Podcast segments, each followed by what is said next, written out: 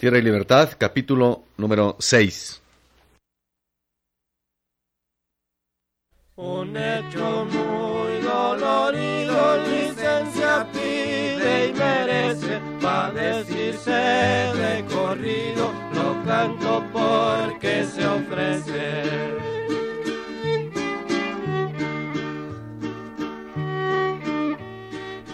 Radio Educación presenta Tierra y Libertad de José Revueltas. Tierra que te quieres libre como Emiliano te quiso, que cerca hubo el de verte repartida entre sus hijos.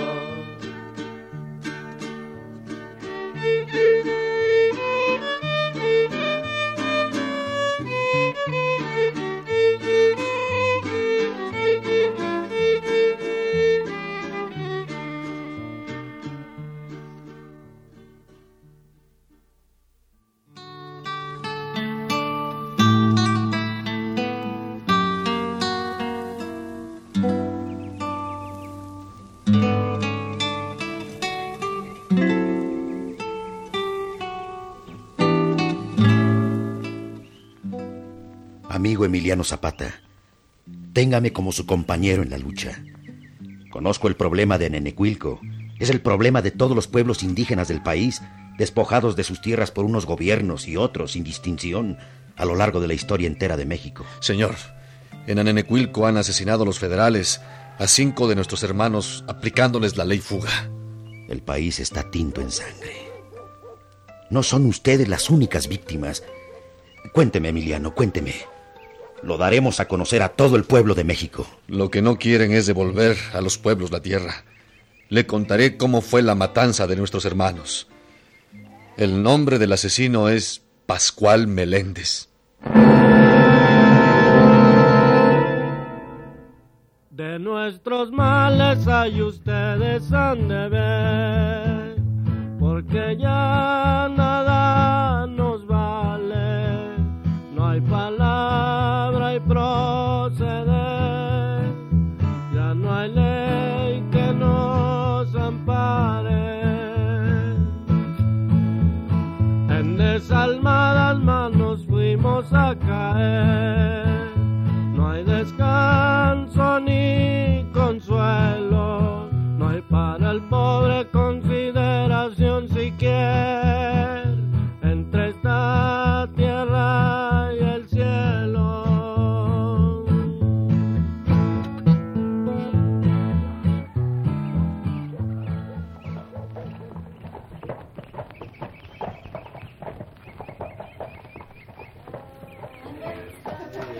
estamos llegando, señora. ¿En cuál entrada quiere que la deje? En la principal, como siempre, Isidro. Es que estoy devisando que hay otro carruaje parado ahí. No puedo llegar mero hasta la entrada, señora. Ah, bien, para donde puedas. Yo caminaré. Está bien, señora. Oh, oh. Oh. Eh, oh. Hasta aquí llegué, señora. Bien, déjame aquí y regresa a casa. Volveré en el coche de la señora Erlinda como la vez pasada. Sí, señora. Con su permiso.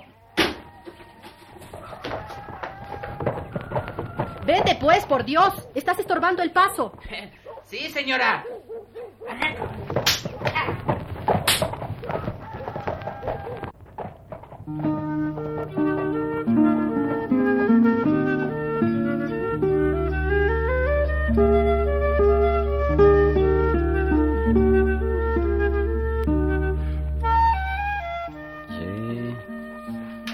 Alcancé a ver todo porque pues también tenía asuntos por aquellos rumbos. Vi a la señora que era muy guapa y distinguida y cómo despidió al cochero. Pero no tocó a la casa, no. Nomás hizo como que tocaba. Cuando el carruaje dio la vuelta a la esquina, ella tomó otro. Ya Emiliano estaba por ahí cerca dando lumbre a un cigarro. Nomás se subió la señora al carruaje y ni lo echó a andar en su yegua tras él. Despacito, como quien no quiere la cosa. Cuando lo alcanzó, se apeó, amarró la rienda de su caballo al cabestro de la berlina y se metió adentro. Más ya no vi, porque las cortinas de las ventanillas iban cerradas. Pero eso sí, vi que agarraron camino para el paseo del almeal.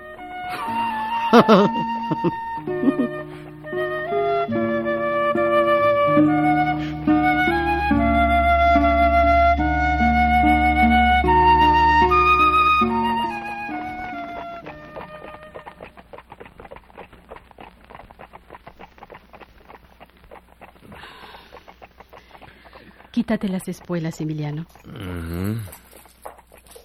Ya está. Ven.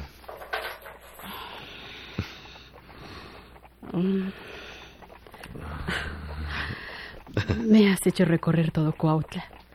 No sabía a qué horas llegabas. Mm, yo tampoco. Así es esto. Ni modo. Dentro de un mes cumplo el año de viuda, Emiliano. Ya no tendremos que andar escondiéndonos. Nos podremos ver en mi propia casa, como prometidos formales. Claro, como tú quieras. Ah, Me pondré en paz y dejaré de andar tras de las otras. Mm. Tú no quieres a nadie, a ninguna mujer, ni siquiera a mí tampoco. ¿Verdad, Emiliano? A ti sí. Algo. ¿Por qué casarnos entonces si no me quieres todo lo que debe ser? Irás a vivir a Nenecuilco conmigo. Vivirás mi misma vida. A Nenecuilco. Supe lo que sucedió. Ahora eso sucede en todas partes. Los de arriba han comenzado a perder la cabeza. Ya cometieron el error de poner preso a Madero ayer en San Luis Potosí. ¿A Madero? ¿En plena campaña política y siendo candidato a la presidencia? ¿Cómo lo supiste? Ayer mismo me visitó la hija de don Patricio Leiva para decírmelo por encargo de su padre. Recibió de México un telegrama en clave. Ah, Eso quiere decir que aquí en Morelos seguirán lo mismo con don Patricio. El gobierno no quiere políticos independientes, ni campesinos que reclamen la tierra. Por favor, Emiliano. ¿Podemos olvidar todo eso un momento? Tenemos tan poco tiempo para nosotros. Cochero, siga por aquel camino de mangos.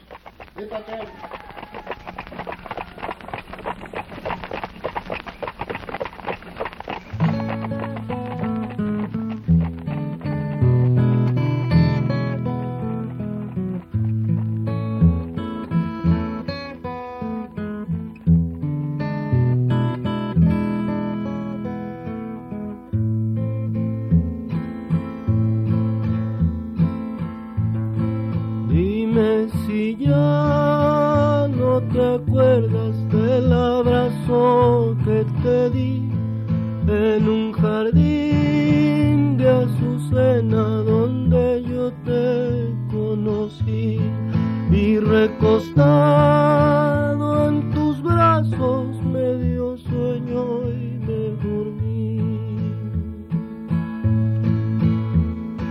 Suspiros que de aquí salen, otros que de allá vendrán. Si en el camino se encuentran, que de cosas se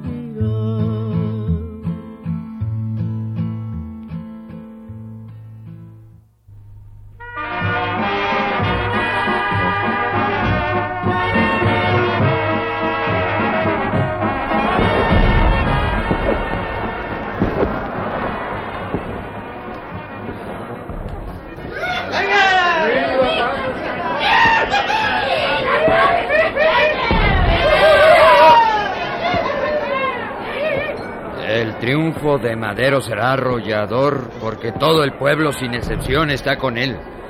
Si el viejo don Porfirio tiene el gesto grandioso de reconocer el triunfo de Madero, los ciudadanos no tendremos necesidad de recurrir a las armas y México reconocerá en Porfirio Díaz a uno de los más grandes patriotas de su historia. ¡Viva Pablo Escandón! Ay, qué Pablito este. Oh, sí que todavía crecen los tiempos en que los perros se amarraban con longaniza. Sí, lo están viendo aquí mismo en Morelos. No votó el pueblo en masa por don Patricio Leiva. Y ya mira, el gobierno le dio el triunfo al viejo reaccionario de Pablo Escandón. Ah, a todos esos hijos de tal del gobierno y a la mismísima madre que los dio a luz, junto con los infelices hacendados explotadores de los pueblos, hay que mandarlos al mismísimo demonio, como viles redrojos que son. ¿Cómo se hace con las porquerías que se encuentra uno por la calle? ¿O qué no? ¿Ustedes qué dicen, Eufemio? Alejandro. No, no digo que no. El pueblo necesita hacerse justicia. Pero mientras exista la más pequeña esperanza de que se logre dentro del orden y sin derramamiento de sangre, ese deberá ser el camino. Eh, miren, ahí viene ya Emiliano. ¿Ya habrá visto al profesor? Ojalá que sí. Buenas. ¿Hablaste con Don Otilio Montaño?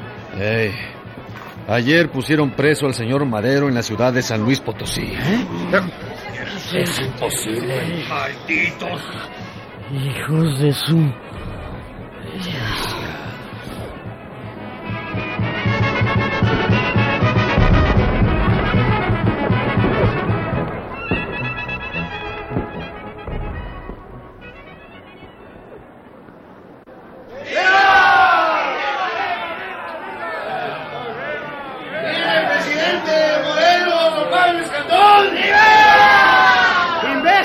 No es el presidente, sino el gobernador.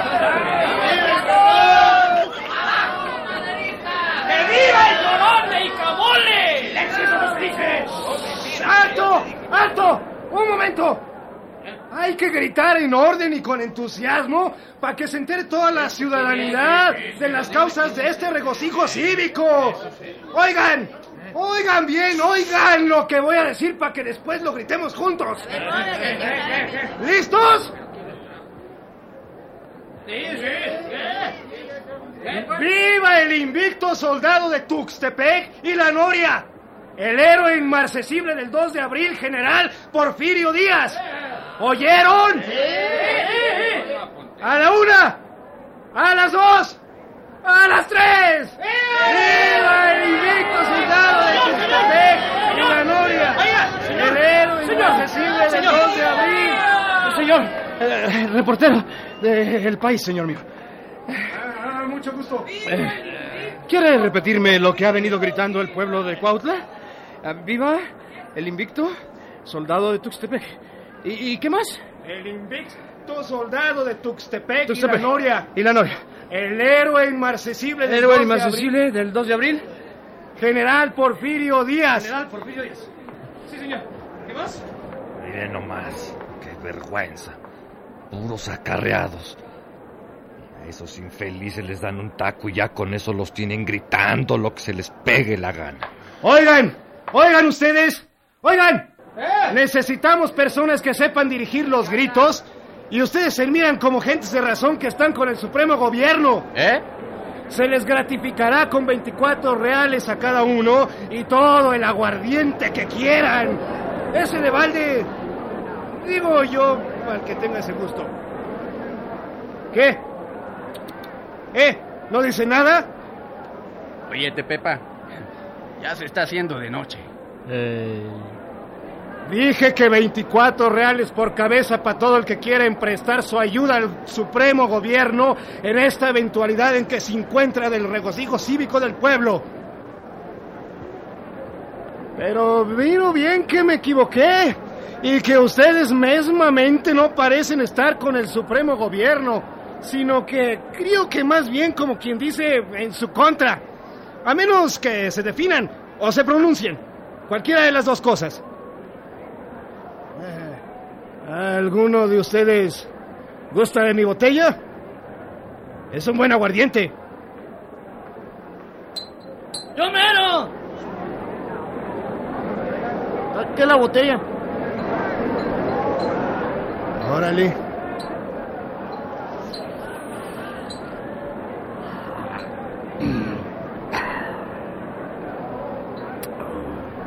Muy bueno su aguardiente, amigo. Mm.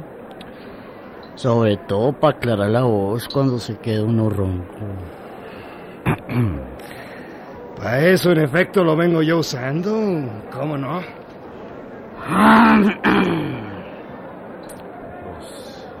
Cómo me sale el grito.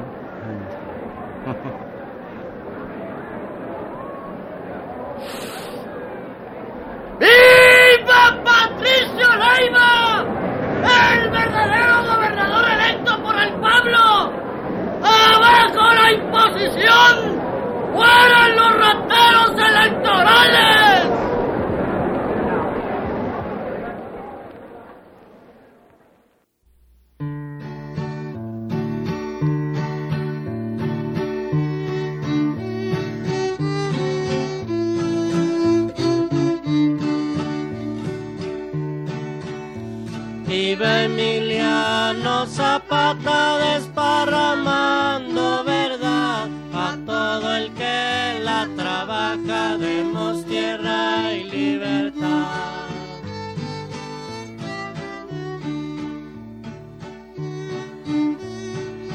Tierra y Libertad de José Revueltas.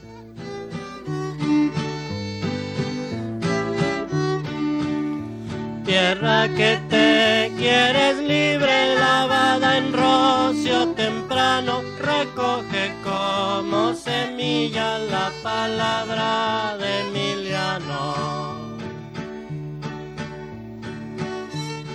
Actuaron en este capítulo por orden de aparición Carlos Magaña, Salvador Sánchez, Fernando La Paz, Ludmila Martínez, Oscar Yoldi, Luis Miranda, Homero Bimer, Jorge Pol, Juan Romanca, Miguel Ángel Infante.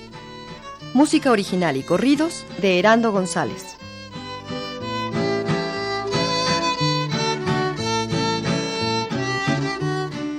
En los controles técnicos, Roberto Martínez.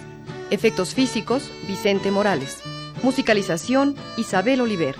Adaptación radiofónica y dirección, Silvia Mariscal. Realización de Alicia Ibargüengoitia y Laurelena Padrón. Una producción de Radio Educación.